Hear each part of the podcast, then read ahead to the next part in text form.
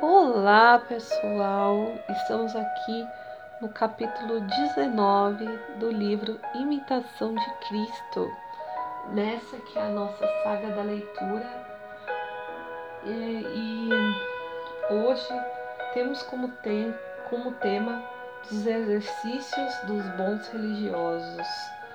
É, e a gente já está na, na página 60 do livro, né? Estamos avançando bem, bastante. E hoje a gente vai trabalhar muito com essa parte de exercícios espirituais. Eu espero que vocês possam, além de é, absorver tudo que tem neste capítulo, a gente possa aplicar isso na nossa vida, certo? Então fica aqui o nosso compromisso. Bom, vamos à leitura. A vida de um bom religioso deve resplandecer em todas as virtudes, para que seja tal no interior qual parece fora aos homens. E com muita razão deve-se ainda mais perfeito interiormente do que por fora parece. Porque Deus está nos vendo e devemos, onde quer que estejamos, venerar profundamente Sua Majestade e andar em Sua presença, tão puros como os anjos. Cada dia devemos renovar nosso propósito, exercitar-nos no fervor, como se hoje fosse o primeiro dia da nossa conversão e dizer: Ajudai-me, Deus e Senhor meu, em meu bom propósito, que vosso santo serviço dai-me a graça para que comece hoje perfeitamente, porque nada é quanto até aqui tenho feito. A firmeza das nossas resoluções e a medida do nosso progresso e uma grande urgência é, necess, é necessária para que para quem deseja progredir. E se o que propõe firmemente muitas vezes falha, que será do que tarde e nunca propõe? De diferentes maneiras, abandonamos-nos nossas resoluções e a menor omissão em nossos, nossos exercícios traz sempre consigo algum triste resultado. O propósito dos homens justos se afunda mais na graça de Deus que o seu propósito saber, e nele confiam sempre que qualquer obra que, depre, que pre, empreende, empreende, tá certo? Porque o homem propõe, de Deus dispõe, e não está na mão do homem o seu caminho. Se omitirmos os nossos exercícios ordinários por algum motivo piedoso ou por causa da caridade fraterna, será facilmente, será fácil retomá-los em seguida. Mas se os abandonarmos por tédio ou negligência e sem qualquer motivo sério, cometemos então sua falta, que nos há de ser fatal, mesmo fazendo todas todos os esforços possíveis, cairemos facilmente em muitas ocasiões.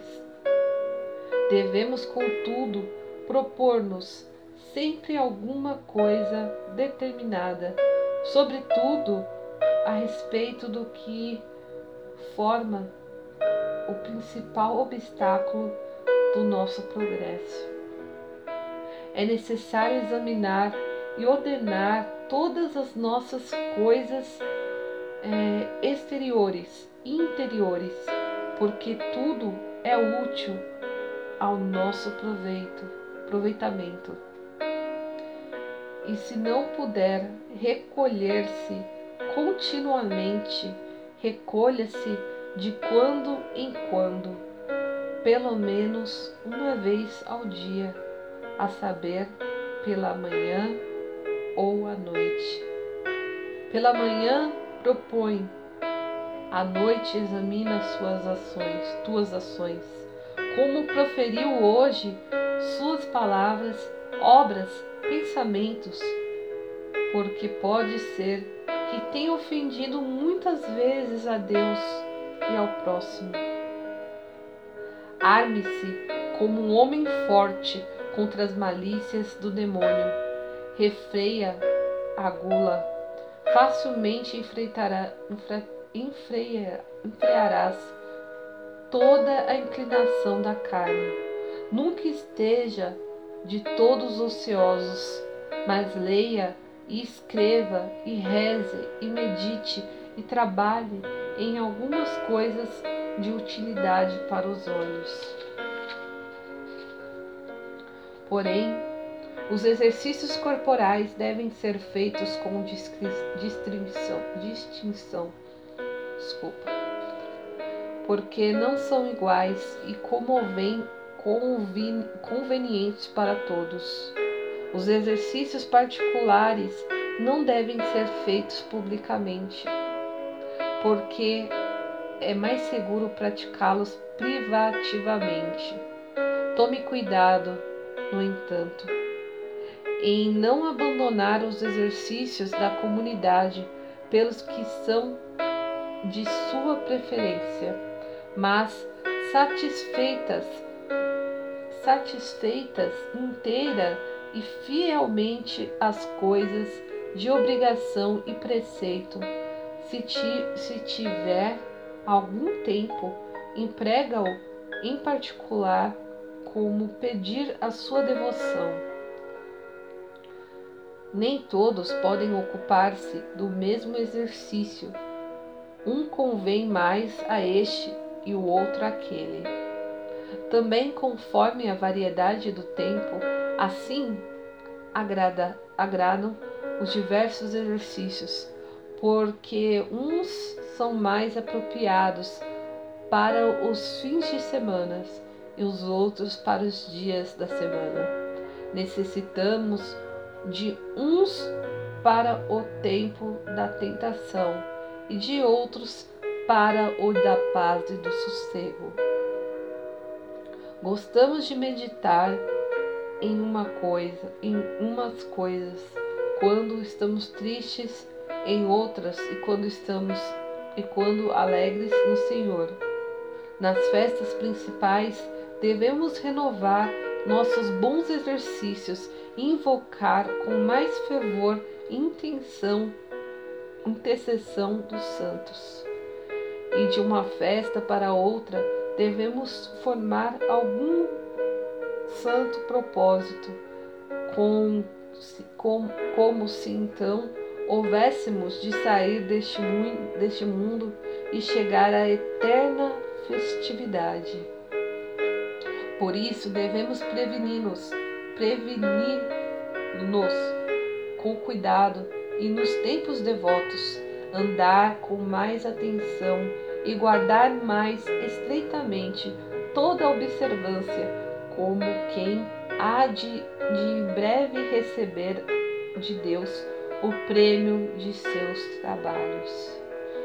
E se este momento for adiado, tenhamos por certo que não estamos ainda bem preparados e que não somos dignos de tanta glória como a que se há de manifestar em nós, acabando o tempo desta vida, redobremos nossos esforços a fim de nos dispormos melhor para partir.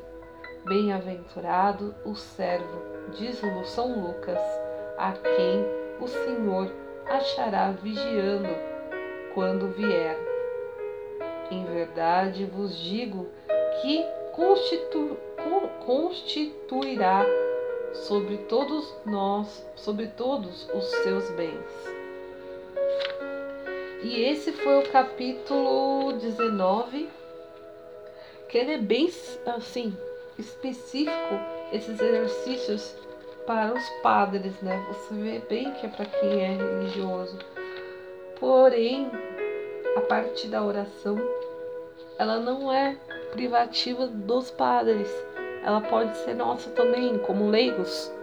Hum, então, então coloque isso na sua vida, né? A nossa obrigação como leigos de orar, de viver o nosso trabalho sempre orando e sempre contemplando o amor de Deus, porque por mais que sejamos leigos, nós temos que viver e deixar que Deus esteja dentro de nós como santos padres, para que sejamos santos leigos, né? E é isso.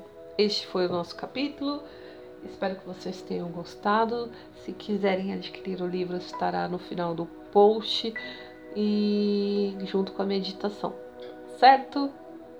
Tchau, tchau.